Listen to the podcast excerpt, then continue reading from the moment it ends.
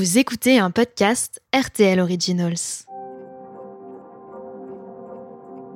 Je trouve qu'Emmanuel Macron et l'Élysée ont épouvantablement mal réagi. Il y avait un phénomène Macron qui existait à ce moment-là. Bon, et il se trouve que ce phénomène Macron, ça a contribué à l'aveugler. Emmanuel Macron face à Benalla s'est aveuglé lui-même et que, évidemment, il en a payé ensuite lourdement les fruits.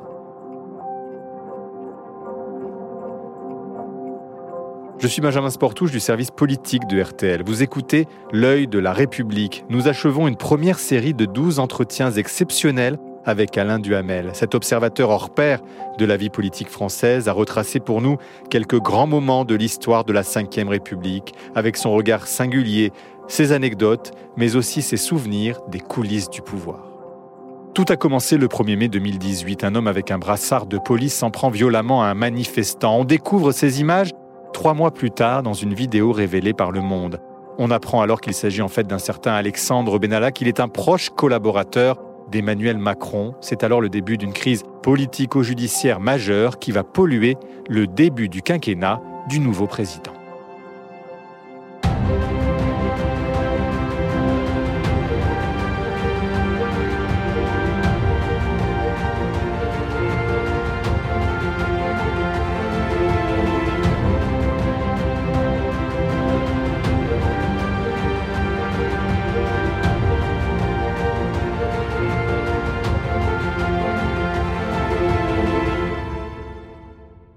Un conseiller d'Emmanuel Macron a donc été filmé en train de frapper un manifestant lors du défilé du 1er mai dernier à Paris. Un manifestant au sol, aveuglé par le gaz lacrymogène, parle avec les CRS. Dans son dos arrive un homme avec un blouson noir, des gants et un casque de CRS qui passe son bras autour de son cou et le traîne par derrière avant de lui asséner plusieurs coups de poing et des coups de genoux pour le mettre à terre. Alexandre Benalla lâche le manifestant et s'en va en marchant tout en cachant son visage avec sa main, laissant le manifestant plié de douleur.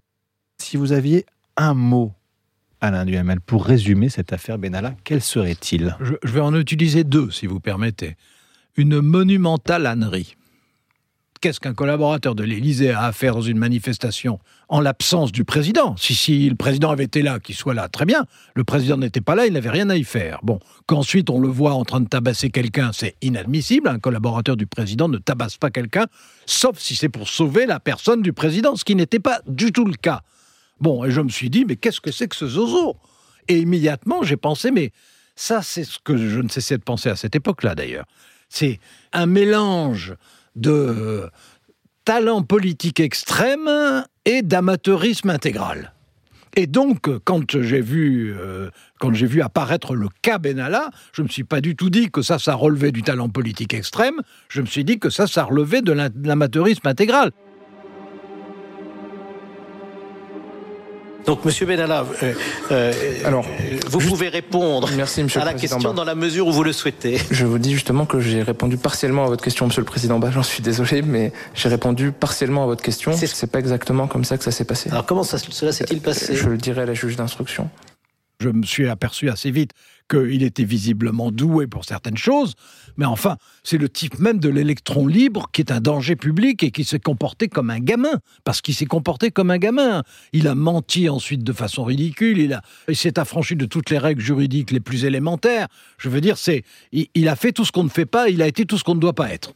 L'affaire Benalla qui tourne à l'affaire d'État. La justice ouvre une enquête contre ce collaborateur de l'Élysée, filmé le 1er mai, casque policier sur la tête frappant un manifestant. La police des polices est saisie. La mise à pied de 15 jours dont a fait l'objet ce proche d'Emmanuel Macron est jugée bien insuffisante dans l'opposition et l'Élysée, qui n'a pas saisi la justice à l'époque, se retrouve donc dans la tourmente. Je ne me dis pas du tout c'est une affaire d'État pour une très bonne raison, c'est que ça n'est pas une affaire d'État. Mais je me suis dit, euh, c'est un pépin politique, sérieux. Et quand j'ai vu qui faisait l'enquête, c'est-à-dire Ariane Chemin et François Krug, il se trouve que je les connais tous les deux, euh, que Ariane Chemin est une très bonne enquêtrice et d'ailleurs une des belles plumes euh, de la presse écrite, et que François Krug, qui est un jeune journaliste que je connais, est, un enquêteur redoutable et j'ajoute implacable. Donc je me suis dit, ça, c'est quelque chose qu'a priori il faut croire.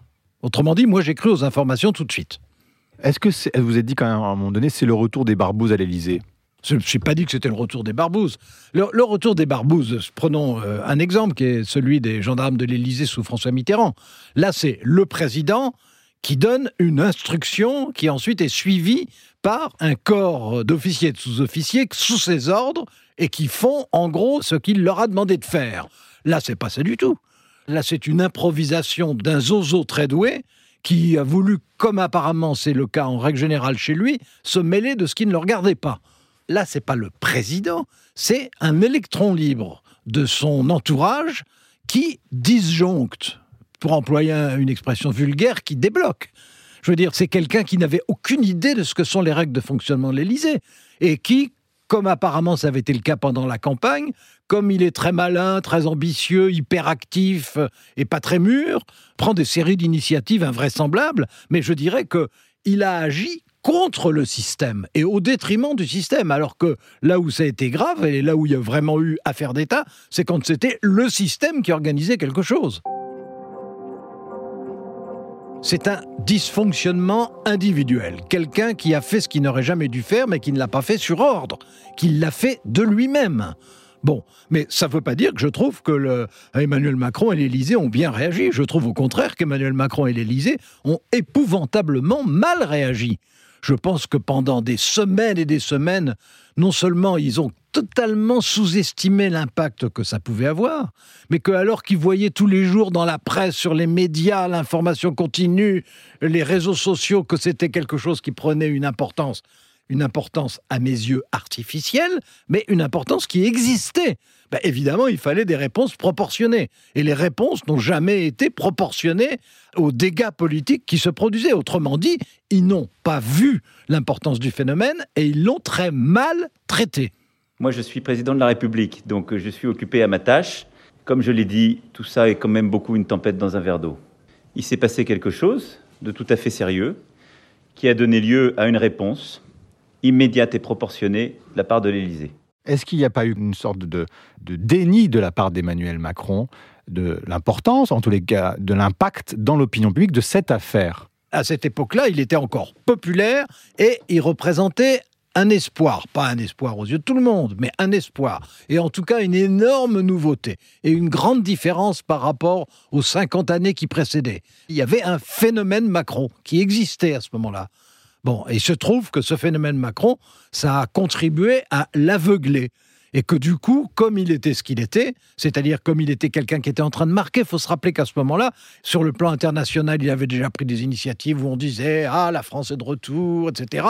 Que sur le plan intérieur, il menait dardard à un rythme qu'on ne connaissait pas depuis Michel Debré en 1959, euh, réforme sur réforme. Et, donc, certainement, est-ce qu'il était dans un état, je ne dirais pas d'euphorie, mais de confiance en lui très excessif? Et que c'est ce qui l'a aveuglé. Je pense que Emmanuel Macron, face à Benalla, s'est aveuglé lui-même. Et que, évidemment, il en a payé ensuite lourdement les fruits. Est-ce que vous avez eu l'occasion d'en parler avec des très proches du président et de sentir un peu le pouls de ce qui s'était passé? Est-ce qu'il a eu des regrets, le président de la République?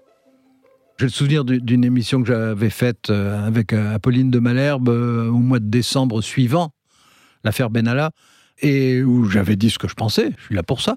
Et j'avais un peu essayé d'expliquer le phénomène du macronisme avec ce que ça impliquait d'espérance et avec ce que ça impliquait de danger, d'erreur, de faux pas, etc., qui expliquait la situation dans laquelle on se trouvait. Et je sais que ça a fait beaucoup réagir et que plusieurs de ses très proches m'ont téléphoné pour en discuter. Mais ils étaient d'ailleurs intéressés par les pistes, disons, que j'avais essayé d'ouvrir. Et sur Benalla, euh, je, leur avais dit des choses évidemment, et j'avais dit des choses évidemment très, très parallèles à celles que je viens de vous dire. En gros, ils reconnaissaient que c'était vrai. Ils reconnaissaient que l'affaire Benalla, avait été euh, épouvantablement maltraité par eux-mêmes et qu'ils n'en avaient pas pris la dimension, et qu'ils avaient mal réagi, qu'ils avaient mal compris les réactions de la presse, qu'ils avaient été pris de court par euh, l'évolution de l'opinion, par la brutalité du désamour. Euh, voilà, pour moi, Alexandre Benalla, c'est ça.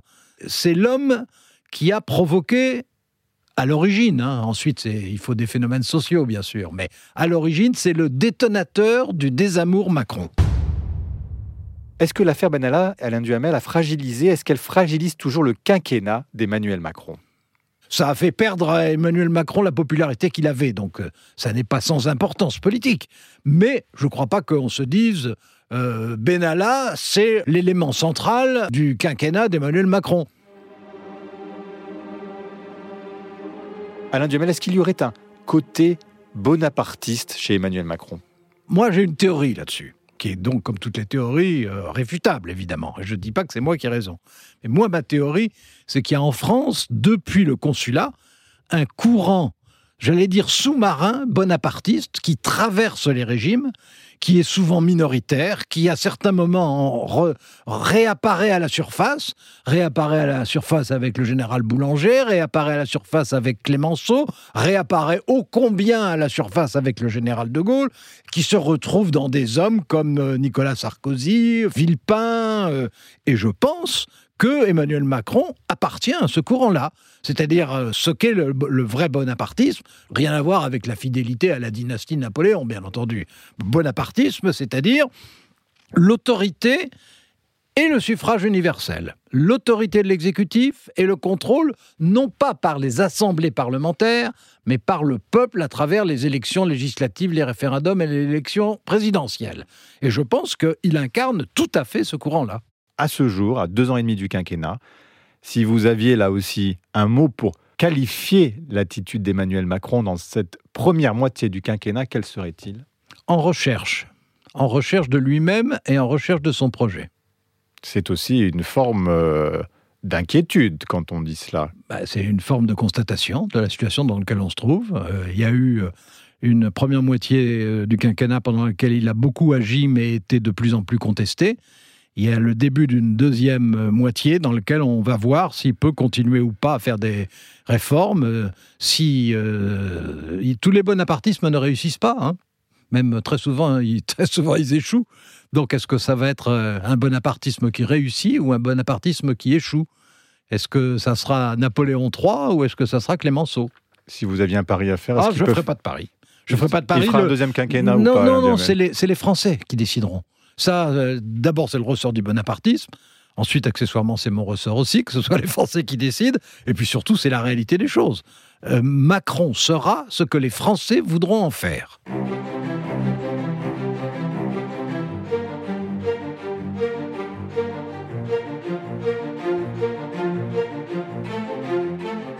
Vous venez d'écouter L'œil de la République avec Alain Duhamel. Merci à Marie-Pierre Haddad qui m'a aidé à préparer cet épisode. Vous pouvez le réécouter ainsi que tous les podcasts RTL Originals sur notre site rtl.fr.